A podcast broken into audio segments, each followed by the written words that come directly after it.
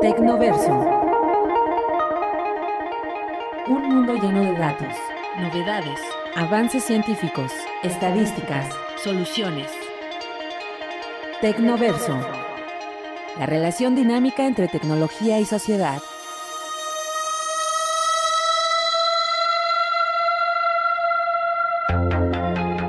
El espacio donde la tecnología y la investigación convergen para encontrar soluciones a las problemáticas sociales. Con el doctor Roberto Morales Estrella. Bienvenidos a nuestro Tecnoverso.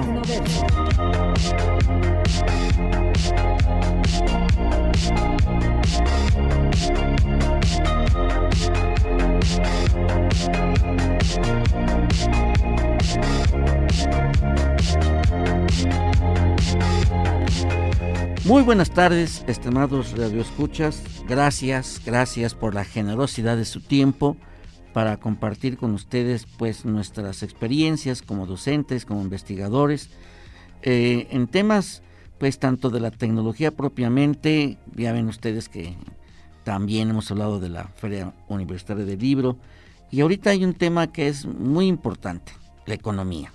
Para ello está con nosotros la doctora Heréndira Yaretni Mendoza Mesa. Ella es docente tanto de economía como de en, Instituto de Ciencias Económicas Administrativas, como de, en, la carrera de, desarrollo regional eh, que se imparte y se oferta en, el Instituto de Ciencias Sociales y Humanidades. Y bueno, pues hablar de economía hoy en día es algo complicado. Eh, si algo está muy complejo es la economía, tenemos una, una inflación eh, global, mundial y, posterior, obviamente como que vino a rematar la parte de la pandemia y, bueno, esta pandemia que pues, fue un frenón a, toda actividad humana y con ello obviamente la economía, que afloraron problemas como el rompimiento de las cadenas de suministro, lo que impactó enormemente en materia de microprocesadores a la industria automotriz fundamentalmente, pero otras industrias, ¿no? sin lugar a dudas, y, pues el, crecimiento cayó definitivamente, pues, pues incluso a una tasa de crecimiento a menos 15%, eh, según algunas estadísticas.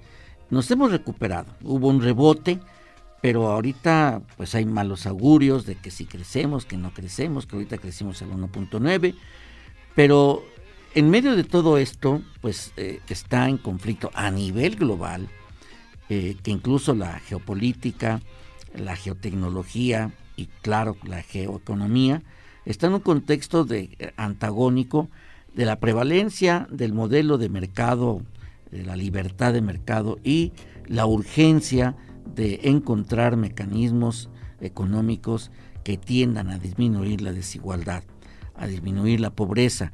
Entonces, estos dos, mm, vamos a llamarles modelo para que haya una identificación, están antagónicos y en medio de todo esto, pues también en México hay una lucha en materia eh, e, económico-política. Por un lado los intereses transnacionalizadores y por el otro lado una política, una economía con un sentido social. Pero aquí lo que yo llamo la atención es que eh, no podremos salir adelante si no hay un desarrollo tecnológico endógeno, o sea, propio, nuestro y eso es lo que yo no veo en lo personal. Pero bueno, aquí tenemos una experta en esto que incluso pues, obviamente la parte de desarrollo regional juega un papel muy importante. Eh, Heréndira Yaretni, que a mí se me queda más el nombre de Yaretni. Cuéntanos, ¿cómo ves tú la economía pues eh, a nivel global y a nivel país y a nivel del estado de Hidalgo? Muchísimas gracias, doctor. Realmente es un gusto compartir micrófonos y saludar a toda la comunidad Garza que el día de hoy nos está escuchando. Y bueno, realmente la economía es una situación muy interesante y no todo está mal. Realmente estamos atravesando y saliendo de una crisis internacional, lo que fue la pandemia. Posteriormente tenemos la situación que está enfrentándose la Unión Europea con Rusia y Ucrania, que sobre todo ha generado mucha incertidumbre a nivel internacional. Pero el panorama para México en ese contexto ha sido bueno.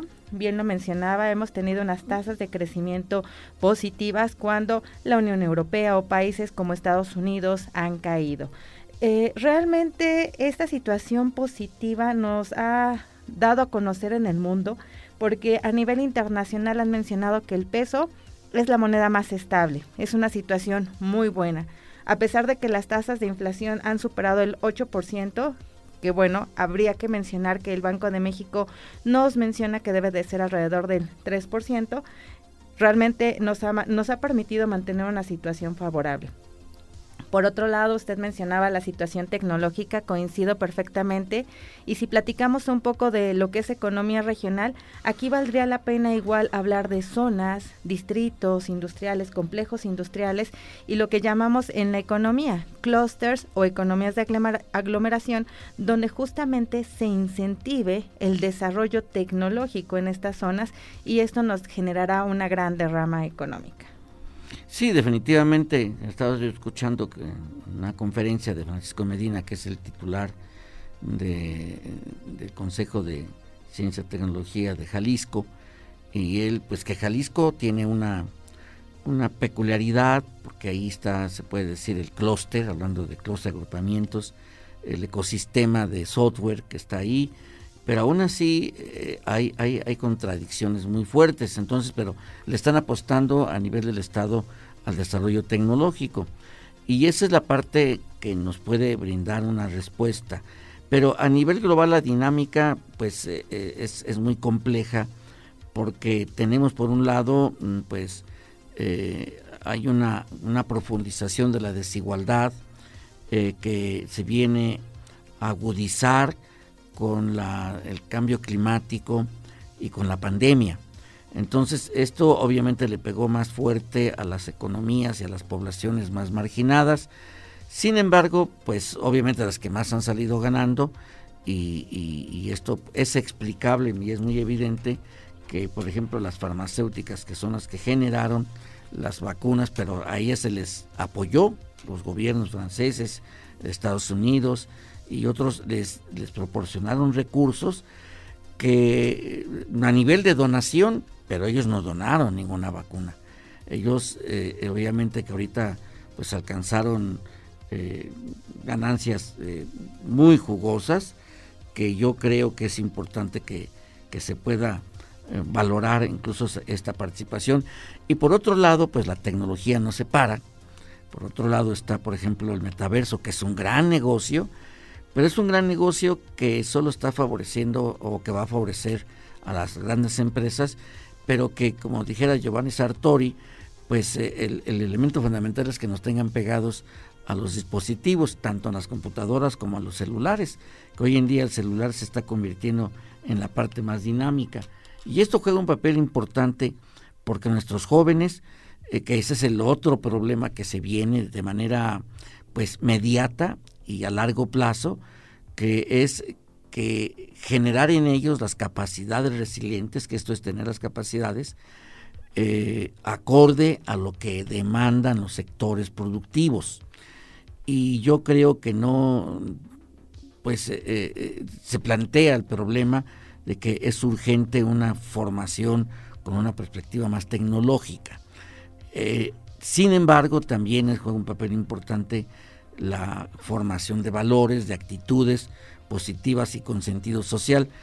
Eh, las estrategias es complejo, pero la idea fundamental es reducir la, reducir la desigualdad y reducir la vulnerabilidad de grandes eh, masas de población que son los que generan los flujos de migración con todas las particularidades mm, pues de, de injusticia y de dramas, ¿no? Entonces, y por otro lado está la, geopolítica que, vemos en los conflictos bélicos, Rusia, eh, Ucrania, que tiene pues eh, una particularidad, es diferente por la tecnología que se aplica en materia de, armas y que pues el, conflicto que se está incubando en China y, y obviamente Estados Unidos, Estados Unidos el gran hacedor de guerras. Yo me pregunto, ¿cuándo ha dejado de tener guerra Estados Unidos? ¿Y, por qué? Pues porque tienen ahí grandes empresas eh, eh, productores de armamentos. O sea, eh, entre ellos los franceses y los ingleses tienen el mercado de las armas. Entonces, en este, en este esquema, ¿cuál es la dinámica económica en México?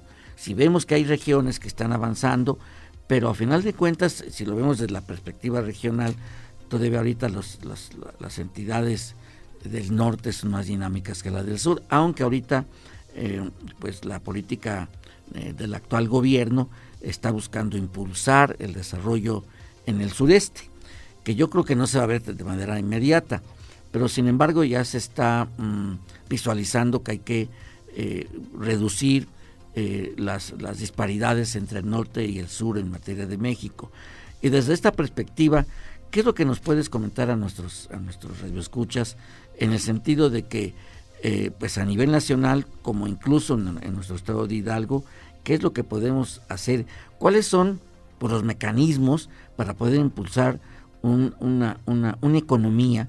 Y yo no llamo crecimiento, porque ahí la pregunta está, puede haber crecimiento y no desarrollo, que esta es la concentración de, la formación de capital y la acumulación por, por, eh, por pocos, eh, en, pocas manos.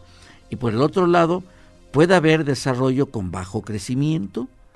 Esa es una pregunta que ojalá pudiéramos construir para saber si puede haber desarrollo con poco, con poco, crecimiento.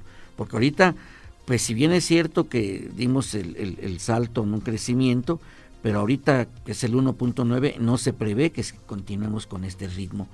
Eh, los malos augurios, las, algunas, algunos dicen que vamos a, va a ser crecimiento cero el próximo año. ¿Tú qué opinas? Bueno, realmente tenemos muchas cartas en la mesa para poder tener un tema muy amplio por horas y horas, pero bueno, voy a tratar de ser muy concreta y bueno, cabría mencionar que el panorama internacional es un tanto turbio, un tanto gris. Primer punto, ¿valdría la pena iniciar nuestra charla analizando la caída del euro, por ejemplo? O también que apenas hace unas semanas la economía de Estados Unidos tuvo un decrecimiento. Y bueno, ¿cómo ha impactado esta situación en México? Nosotros podemos observar que a pesar de esta situación, y como antes lo mencionaban, cuando Estados Unidos le daba gripe, a México neumonía, al día de hoy podemos decir que no nos está pegando tan fuerte. Y analizaba justamente estos datos y cómo es que nosotros, a pesar de estar en una crisis internacional, hemos tenido crecimiento. La respuesta es por las políticas que se están aplicando justamente en este sexenio y una de ellas es fomentar el autoconsumo. Bueno, ¿cómo es esto? Bueno, principalmente México tiene entre su producción, la mayor de ellas, corresponde al sector agrícola si nosotros analizamos en el panorama internacional, es el sector de semillas el que está enfrentando justamente la mayor alza de los precios. Entonces, si nosotros tenemos una producción de semillas, obviamente no nos está afectando tan fuerte porque nosotros podemos consumir lo que producimos. Es una de las situaciones que nos da esta tranquilidad. Ahora bien, no podemos seguir ah, avanzando sin tener un proceso de planeación ¿Y a qué me refiero? Bueno, vale continuar e impulsar todos los sectores de la economía y principalmente no enfocarnos en decir vamos a ser agrícolas, vamos a enfocarnos solamente a la tecnología, a los servicios o a la industria. ¿Por qué? Bueno, porque cada región, cada municipio, cada localidad tiene características eh, específicas, es decir, hay zonas que realmente presentan características propias para que nosotros podamos sembrar, hay lugares donde no, entonces aquí habría que hacer un diagnóstico. Nuestro punto de partida siempre debe de ser conocer el territorio, es decir, partir desde las características físico-naturales ambientales, sociodemográficas, económicas y también incluir la parte de infraestructura y servicios.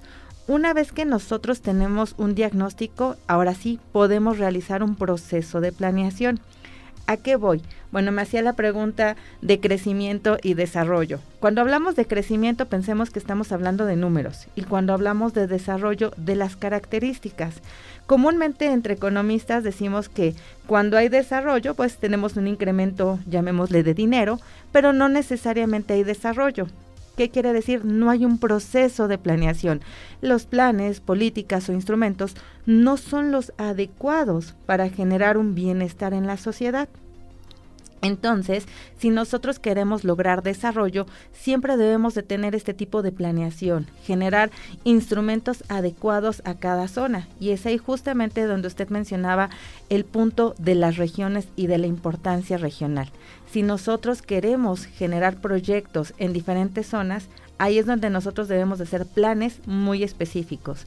Siempre les pongo un ejemplo en clases a los estudiantes y les menciono, no puedo hacer un plan, por ejemplo, para Pachuca igual que para Monterrey, porque las características son completamente diferentes tanto de la tierra como la población, como la dinámica económica que se presenta. Entonces, se deben de hacer este tipo de proyectos muy específicos. Y justamente a través de la vocación que tiene cada territorio es lo que se va a buscar impulsarlo. Y por último, otro de los, de los puntos que me manejaba era la cuestión de tecnología. Bueno, creo que he nacido durante todo el proceso de cambios tecnológicos, pero no siempre son muy buenos, porque habría que pensar qué tanto nos ha beneficiado la tecnología, si ha habido crecimiento, pero qué tanto estaría empeorando la tecnología lo que es la capacidad de conocimiento de los humanos, porque cada vez nos enfocamos más a estar detrás de una cámara a tener esa interacción. Entonces también dentro del proceso de desarrollo, lo que es la ciudadanía, las competencias o incluso lo que es el apoyo social deben de ser fundamentales dentro de todas las sociedades. Sí, definitivamente yo creo que es algo importante que tenemos que valorar. Nos vamos a ir a una pausa y regresamos con más de este tema. Sobre todo ahorita la cuestión de las semillas que, que juega un papel muy importante, eh, pues eh, si, si no hay semillas, pues no hay alimentos. Regresamos en un momento. Los números en nuestro Tecnoverso.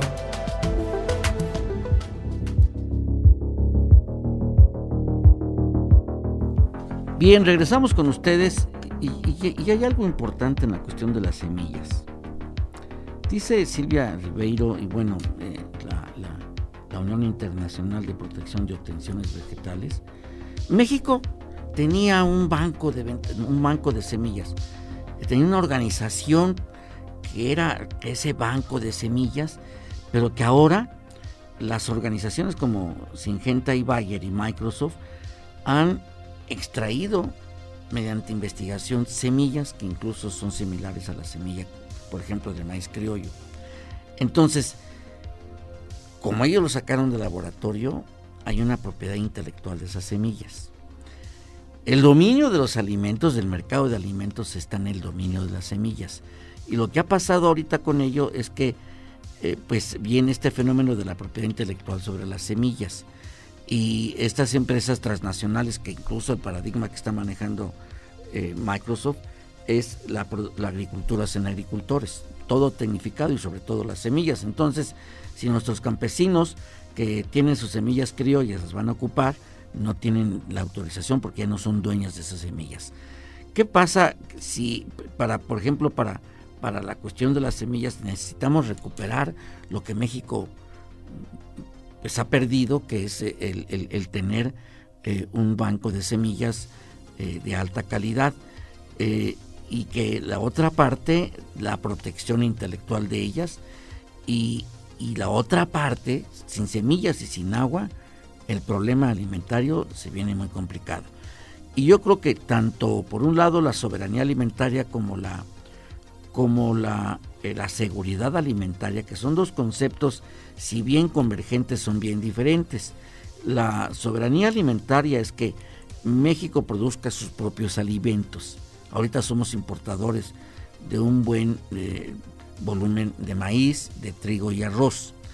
e incluso empezamos a importar frijoles. He encontrado lugares que ya no te dan los frijoles que, que comíamos, sino hoy hay frijoles deshidratados. Entonces, la monopolización transnacional de las semillas pone en riesgo la producción de alimentos en países eh, con economías emergentes como México.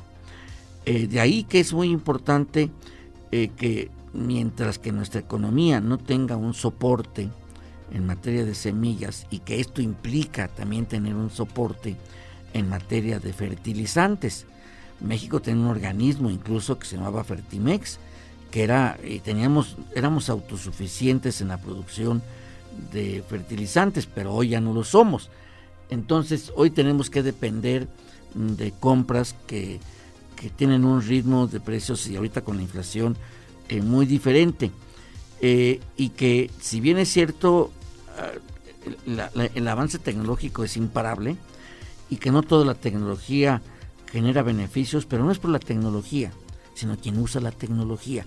Por ejemplo, si hablamos de la, de la tecnología aplicada, como mencionamos hace un momento, de la agricultura en agricultores, pues no, no se trata de sustituir o de eliminar al trabajador agrícola, al campesino, porque entonces, ¿de qué van a vivir? Definitivamente, y es expulsarlos a, otra vez a las urbes y que este fenómeno ya se vio, la industria, el sector industrial, a pesar que es uno de los que ha crecido más ahorita, pues no tiene la capacidad para absorber la, población que, que sale de los campos. Entonces, la tecnología requiere, por ejemplo, en México, pues no tenemos tecnología y la política de la tecnológica, que es un gran hueco de este presente régimen, es que eh, no pasamos del 0.4, 0.5% del Producto Interno Bruto en materia de, ciencia, tecnología e innovación, lo cual pues es importante considerar que las, las, las áreas generadoras de conocimiento, como son las universidades, públicas sobre todo, pues generen la tecnología. A capacidad hay más de 33 mil investigadores dentro del sistema eh, nacional de investigación, pues eh, eh, que, están diseminados en las distintas universidades, eso denota la gran capacidad que existe para investigar, pero no, no producir nada más papeles, sino que lo que hoy se requiere es una investigación aplicada que haga productiva al 70-80% de la estructura productiva eh, nacional, que son las micro, pequeñas y medianas empresas, tanto a nivel manufacturero como a los pequeños productores del campo. Yo creo que esto sería importante valorarlo, sobre todo a nivel regional, para que se identifiquen las regiones y den soporte al autoconsumo, porque el autoconsumo como tal también no representa eh, una trayectoria de, desarrollo. Y lo digo por esto porque en Hidalgo de 84 municipios, 13 municipios aportan el 82% del Producto Interno Bruto. Quiere decir que 71 eh, municipios están al nivel de autoconsumo, o sea, producen para consumir, pero eso no significa un desarrollo. El Estado tiene esa, a esa, a esa gente hay que generar eh, la tecnología que le hace falta para incrementar su productividad y se inserte a los distintos mercados que tenemos. ¿Cómo es posible que tenemos eh, granjas piscícolas y que ese producto se consume allí eh, a pie de, a pie de, de la propia piscicultura y que por ejemplo es más fácil encontrar peces que vienen de como el basa que viene de, de Asia y que incluso pues eh, con, con, características de salud muy cuestionables porque el basa es un pez que se genera en el lodo, no como, no como el bagre mexicano que es diferente, aunque también se, se, se mueve en el lodo, pero que la calidad es diferente. Entonces, por otro lado, sin agua y que ahorita las concesiones que se han dado a las mineras, a las cerveceras eh, y a, aquellos que han venido acaparando, incluso tierras que se, eh, si bien eran ejidales para, para pequeños productores, pues las fueron comprando y que ahorita son también los que acaparan el agua. Entonces el agua está cada vez más escasa y ahorita prácticamente no ha llovido y hace falta que llueva. Esto viene a complicar el panorama, pero yo creo que por un lado están las políticas públicas, eh, que si bien es cierto les dan al actual régimen un sentido social, pero que también tiene mm, eh, los contrapesos de grupos que quieren seguir apoyando a las grandes empresas eh, porque ven únicamente como salida al mercado y no el sentido social. Y esto, por ejemplo, se pone en el, en el tablero lo que es el Internet. No tenemos Internet, un buen Internet. A mí me sorprendió ver que en una, en, una ponderación que hicieron de los 20 países que tienen mejor internet está Singapur y ya hace unos años, hará unos 5, 10 años, el que tenía primer lugar era Corea del Sur, pues ahora Corea del Sur está en el lugar 20 y en el primer lugar está Singapur y me llama la atención que en segundo lugar esté Chile. Eh, Chile está avanzando mucho, México hay la preocupación y debe dársele un trato, como lo menciona también el actual presidente, un trato como se le dio el trato en materia eléctrica que si no lo hace el gobierno, claro, no va a haber internet en, las comunidades más apartadas porque no es negocio para las grandes empresas.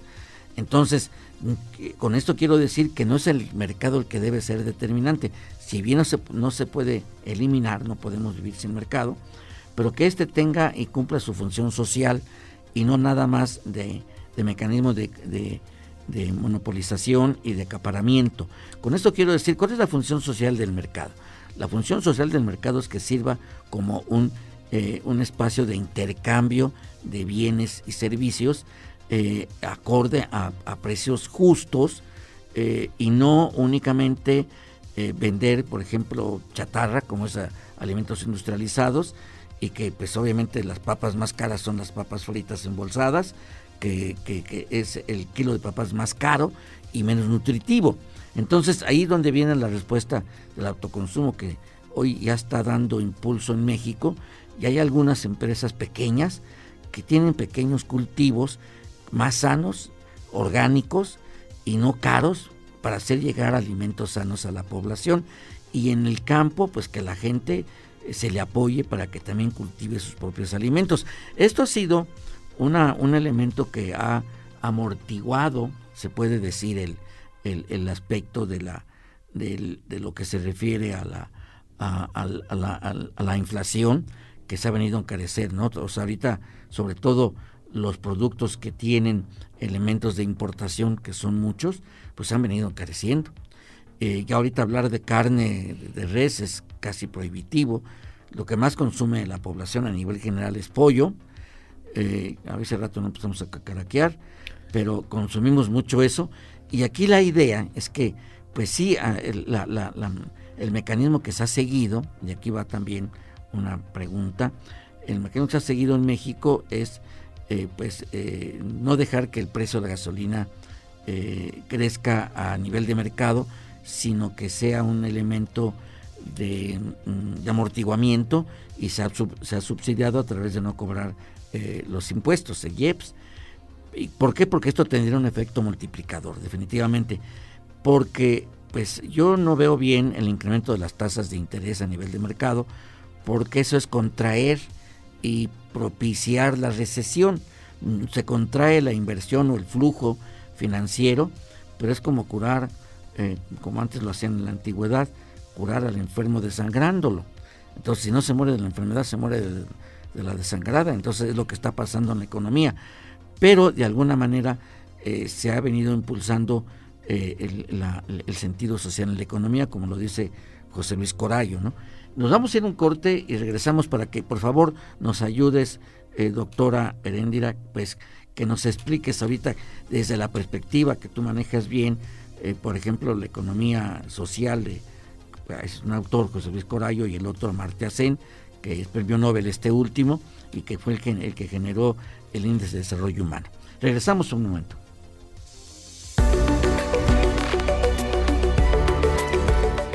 Tecnoverso. Regresamos.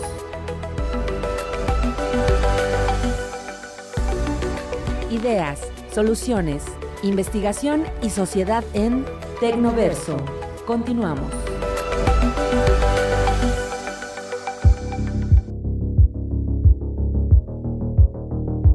Bien, regresamos nuevamente con ustedes. Eh, por favor, doctora Arendira, cuéntenos, ¿cómo es que, que antes de la pandemia veníamos creciendo? Ok, cierto, hubo un frenón, pero ese crecimiento realmente fue un impacto positivo para la población. Bueno, yo creo que podría responder con una pregunta para nuestros radioescuchas. ¿Ustedes han visto ese crecimiento reflejado en sus bolsillos? Es decir, si con la misma cantidad de salario que reciben les alcanza para lo mismo, para más o para menos. Esa sería la respuesta porque creo que todos nos estarán diciendo cada día me alcanza para menos. El kilo de la tortilla ha superado máximos históricos, en algunos estados del país incluso se cotiza en 30 pesos. Y bueno, ¿por qué menciono la tortilla? Porque como sabemos es un producto, parte de la canasta básica, y a través de este tipo de productos se fijan o se determinan lo que son los salarios. Y bueno, realmente no hemos visto esa mejora. Basta también compensar en el estado de Hidalgo, históricamente se ha localizado entre los cinco estados con mayor marginación, es decir, no es lo mismo que pobreza, pero nos está reflejando altos niveles de pobreza. ¿Esto qué quiere decir? Que no hay bienestar. ¿Y qué es el bienestar? Pues sencillamente estar bien. Y el estar bien, como bien lo mencionaba también Amartya Sen, lo medía a través del índice de desarrollo humano en tres indicadores principales. La parte de la salud, la educación y los ingresos. En términos de ingresos, hasta este año se pudo observar un incremento de alrededor del 22% en los salarios, pero históricamente teníamos incrementos del 2%. Sin embargo, un salario alto tampoco nos va a reflejar una buena situación, así como la inflación alta tampoco nos refleja que estemos realmente mal. Siempre y cuando esté controlado, pues realmente va a funcionar y es ahí donde pensamos. Los indicadores que tenemos a nivel nacional nos están mostrando la realidad de la situación y es ahí donde justamente estábamos platicando. Eh, y valdría la pena pensar realmente en el estado de Hidalgo por qué es pobre o por qué se ha localizado entre los más marginados. Si nosotros nos encontramos en el centro del país, realmente tenemos muchas situaciones que nos pueden detonar este desarrollo, es decir, potencialidades, cosas muy buenas y nosotros podríamos explotarlas y realmente no lo estamos haciendo. Entonces ahí es donde la academia cobra especial relevancia para que no solamente las investigaciones de todos los investigadores queden en el archivero. Realmente necesitamos comenzar a aplicar estas investigaciones porque hay muy buen conocimiento donde se generan este tipo de propuestas para impulsar el desarrollo. ¿Cómo? Bueno, lo platicábamos, uno de ellos pudiera ser con mayor tecnología, inversión en esta parte del conocimiento, porque no es posible que México, teniendo de los yacimientos más grandes, eh, realmente estemos comprando gasolina. Y me van a decir, ¿cómo la compramos? Bueno, realmente en México no se ha invertido para que nosotros podamos transformar el crudo en gasolina. Y es uno de los fenómenos que nosotros debemos estudiar y de impulsar. Dentro de la academia, pues realmente generar todos este tipo de conocimientos nuevos que nos permitan impulsarlo.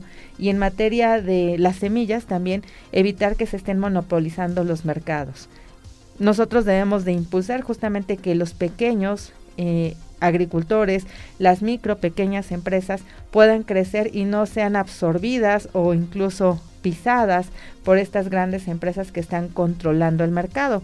Incluso podría sonar un poco radical que se deberían de tomar medidas más proteccionistas para evitar este tipo de monopolización que se está dando en los mercados. ¿Qué quiere decir?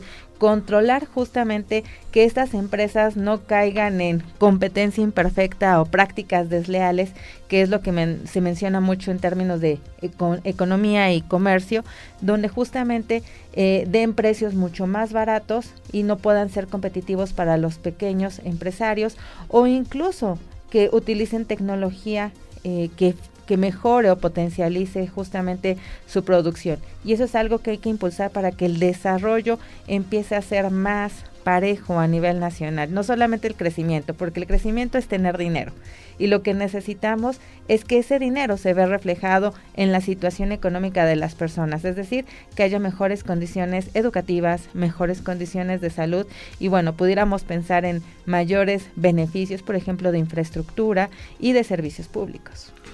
¿Cómo es posible que se diga que crecimos antes de la pandemia según los indicadores? ¿Por qué los indicadores reflejaban esto? Bueno, realmente aquí valdría la pena hacer un estudio muy puntual, pero platicábamos justamente en el corte de la situación de, del índice de marginación. Uno de los indicadores que mide el índice de marginación, podemos hablar del piso firme, podemos hablar incluso de los dispositivos con los que cuentan las viviendas, pero bueno, el tener un piso firme no significa que yo voy a vivir bien y es algo que en Hidalgo se ha buscado, que se tenga, por ejemplo, piso firme en las, las viviendas cuando realmente no hay drenaje y alcantarillado. Y estamos de acuerdo que si no hay este tipo de bienes y servicios públicos, se generan focos de infección, obviamente generando problemas a la salud. Son algunos de los indicadores que se deberían de cambiar un poco para mejorar la situación real del Estado y bueno, no solo del Estado, sino a nivel país. Y aquí tendríamos que pensar un poco de los indicadores que calcula INEGI, porque si bien ha platicado mucho del enfoque de tecnología, Ejemplo, INEGI no mide todavía el sector cuaternario, que es muy importante, sobre todo si es algo que queremos impulsar. ¿Y a qué se enfoca el sector cuaternario? Bueno, justamente a la generación de conocimiento, tecnología, innovación. Sí, que es la base a final de cuentas de todo, porque cuando se mencionan los productos industrializados, y vamos a hablar, por ejemplo, de los celulares, pues son los que tienen un mayor contenido de conocimiento. Se ha concentrado ahí es la convergencia de correo electrónico, de llamadas, de voz, de imagen, eh, y es un mercado además porque con las aplicaciones, las apps que, que, aparecen ahí, es todo un mercado que esto ha favorecido mucho a las empresas y no precisamente al, sentido social, ¿no? Y que bueno, ahorita el smartphone está teniendo una penetración enorme, eh, incluso a nivel, a nivel de, la, de la población. ¿Y quiénes son los que salen ganando ahorita con todo esto? Pues como dijera eh, Giovanni Sartori, eh, estamos impulsando todavía o fortaleciendo al Homo Videns, que es el que, el que recibe las imágenes, pero ha dejado a un lado al, al, al, Homo lector. O sea, hay menos lectores, si lo vemos en nuestros jóvenes, prefieren las imágenes a un libro hay, yo creo que el, nivel de lectura ha bajado. Entonces, la construcción de nuevos conocimientos requiere de la lectura, obligadamente, eh, y que requiere eh, un, modelo diferente en el, y actitud distinta tanto del docente como del alumno, en el sentido de que estén orientados a desarrollar sus capacidades de, resiliencia. la pandemia fue un parteaguas. Eh, alumnos y maestros empezamos a usar eh, la virtualidad como elemento clave para poder llevar a cabo nuestras actividades. Y ahorita ya lo hacemos de manera híbrida, o sea, tanto la parte eh, presencial como la parte virtual. Ya no podemos, ya no podemos regresar. Sin embargo, eh, a nivel de economía, lo que se requiere es que las empresas también, que ya se volvieron híbridas, pero que hay que incrementar esa eficiencia hay que incrementar eh, esa, eh, esa capacidad de disminuir y, o eliminar los desperdicios, que eso es lo que se le llama eficiencia. Y esto significa generar un mayor valor, agregado. Incrementar la productividad significa eh, desarrollar la capacidad de la capacidad de poder de poder generar y aplicar más conocimiento a los procesos productivos como al propio producto y a la, en sí a la organización. Esto es hablar de esa productividad y no se va a lograr si no impulsamos la articulación de las áreas generadoras de conocimiento eh, que son las universidades, los centros de investigación y el sector productivo de micro, pequeña y mediana empresa, que son netamente la estructura nacional. Pero eh, aquí hace falta que las empresas impulsen, perdón, que las, que las eh, las universidades impulsen los mecanismos de transferencia tecnológica y de conocimientos, porque si no, no lo vamos a lograr. Entonces yo creo que esto no requiere en sí un, eh, un desarrollo tecnológico a ultranza a los niveles del metaverso, pero sí generar la tecnología que resuelva los problemas de productividad de las pequeñas y medianas empresas. Yo creo que en esto la tarea de nuestras de nuestros eh, pues, nuestros centros de, educativos de nivel superior, como los centros de investigación, es una tarea pendiente que tenemos que resolver y que de alguna manera nosotros como docentes que, tenemos, debemos de tener el compromiso social. Yo creo que aquí eh, juega un papel importante en el pensar cómo vamos a armar el, el futuro ahorita. Porque si hablamos de resiliencia y hablamos de futuro donde la probabilidad eh, es un elemento, pero la incertidumbre es la reina del, futuro. ¿Cómo podemos lograr eh, convertir eh, lo, inesperado en una ventaja, la incertidumbre en una oportunidad? Pues simplemente actuar ahorita. nos vamos a ir a un corte y regresamos en, el, en este último, último bloque y ojalá nos ayude, doctora, a que cómo podemos impulsar el desarrollo. Vamos a hablar del Estado de Hidalgo. ¿Cómo podemos lograr que el Estado de Hidalgo logre mejores niveles? Y esto significa reducir la desigualdad. No olvidemos que Hidalgo, si bien es cierto, ocupa el, quinto lugar eh, en materia de, pobreza, pero también es cierto que tenemos una alta informalidad, el 77%. Entonces, ¿cómo lograr, si bien lo que estamos diciendo que es incrementar la capacidad de productividad, eh, esto nos puede ayudar a que ellos sean competitivos, pero también esto impactará a la población. ¿Cómo lo podemos lograr?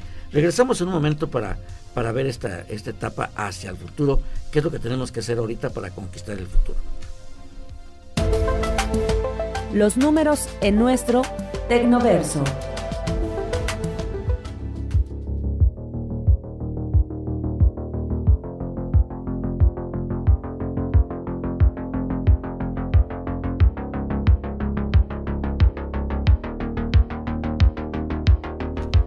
Bien, regresamos nuevamente con ustedes en este último bloque y bueno, la idea es qué hacer ahorita para tener un mejor futuro y esto, eh, hablando del mejor futuro, es disminuir la desigualdad, eh, sobre todo en el estado de Hidalgo y, que pues también, eh, porque el futuro es nuestros jóvenes, qué futuro deben de construir nuestros jóvenes. Bueno, primero necesitamos impulsar justamente este conocimiento, también desde los libros. Hay que recordar que el que no conoce su historia está condenado a repetirla, entonces creo que es un punto de partida retomar justamente ese conocimiento también desde las aulas y es nuestra labor como docentes continuar generando y bueno, impulsando este conocimiento para que cada día se egresen eh, más estudiantes con las competencias que el mercado laboral demanda. Y ahora bien, ¿qué hacer para disminuir esta brecha que se encuentra tan marcada en el estado de Hidalgo y bueno, en México? Primer punto, necesitamos hacer planeación. ¿De qué tipo? Bueno, identificando y conociendo cada territorio. Yo creo que el punto de partida es saber en qué somos buenos, hacer ese análisis y analizar cuáles son las principales potenciales por región. Muchas veces eh, no se puede generalizar y hablar para hacer un proyecto para todo el estado de Hidalgo porque no somos igual. Basta con analizar el aspecto geográfico y nosotros podemos dividir al estado de Hidalgo en dos, el norte y el sur. Y así es como nosotros en el norte también observamos más pobreza, más marginación y al sur es donde se ha localizado, por ejemplo, más la industria y se ha detonado el desarrollo. Incluso usted manejaba que los 13 municipios que están concentrando lo que es el PIB del estado de Hidalgo son estos 13 que se encuentran al sur y bueno, realmente es el punto de partida. ¿Qué hacer? Bueno, empezar a disminuir esa brecha entre ricos y pobres que tenemos en el estado e impulsar esta parte norte. Un ejemplo, lo que es la región de Jacala, La Misión, Chapulhuacán, Pisaflores es la región más pobre del estado de Hidalgo. Y ahora bien, qué hacer. ¿San Bartolo bueno, también Yagualica. Bueno, pero mencionaba esta zona por las características de tierra que tienen. Son muy áridas e históricamente se han dedicado a la siembra, a la agricultura. Entonces aquí valdría la pena decirles, no ese es el camino, o sea, realmente el tipo de suelo no es el adecuado. ¿Qué hay que hacer? Bueno, hay que generar eh, proyectos de tipo emergente, quizá impulsar un poco más la industria, pero no puedo impulsar la industria de la noche a la mañana. Primero necesito establecer, por ejemplo, escuelas o instituciones de educación superior que están muy carentes en la parte norte del estado, que estén profesionalizando de manera también técnica estas zonas para que haya mano de obra capacitada, especializada y puedan atraer industrias. Este puede ser un mecanismo de partida y es ahí donde de nueva cuenta observamos la importancia del ámbito académico y educativo, porque nosotros como formadores nos damos cuenta que estamos logrando esa parte también de especialización por áreas de los estudiantes, que es algo que necesitamos continuar impulsando. ¿Para qué? Para que se evite también esta fuga de cerebros que nosotros tenemos. ¿Cuántas veces nosotros no estamos formando en el estado de Hidalgo grandes mentes y bueno, nosotros las encontramos después en otros estados o en otros países porque aquí no hay el mercado laboral. Entonces, también debemos de apostar a generar mercado laboral y no siempre es la industria. Como decíamos, hay diferentes áreas.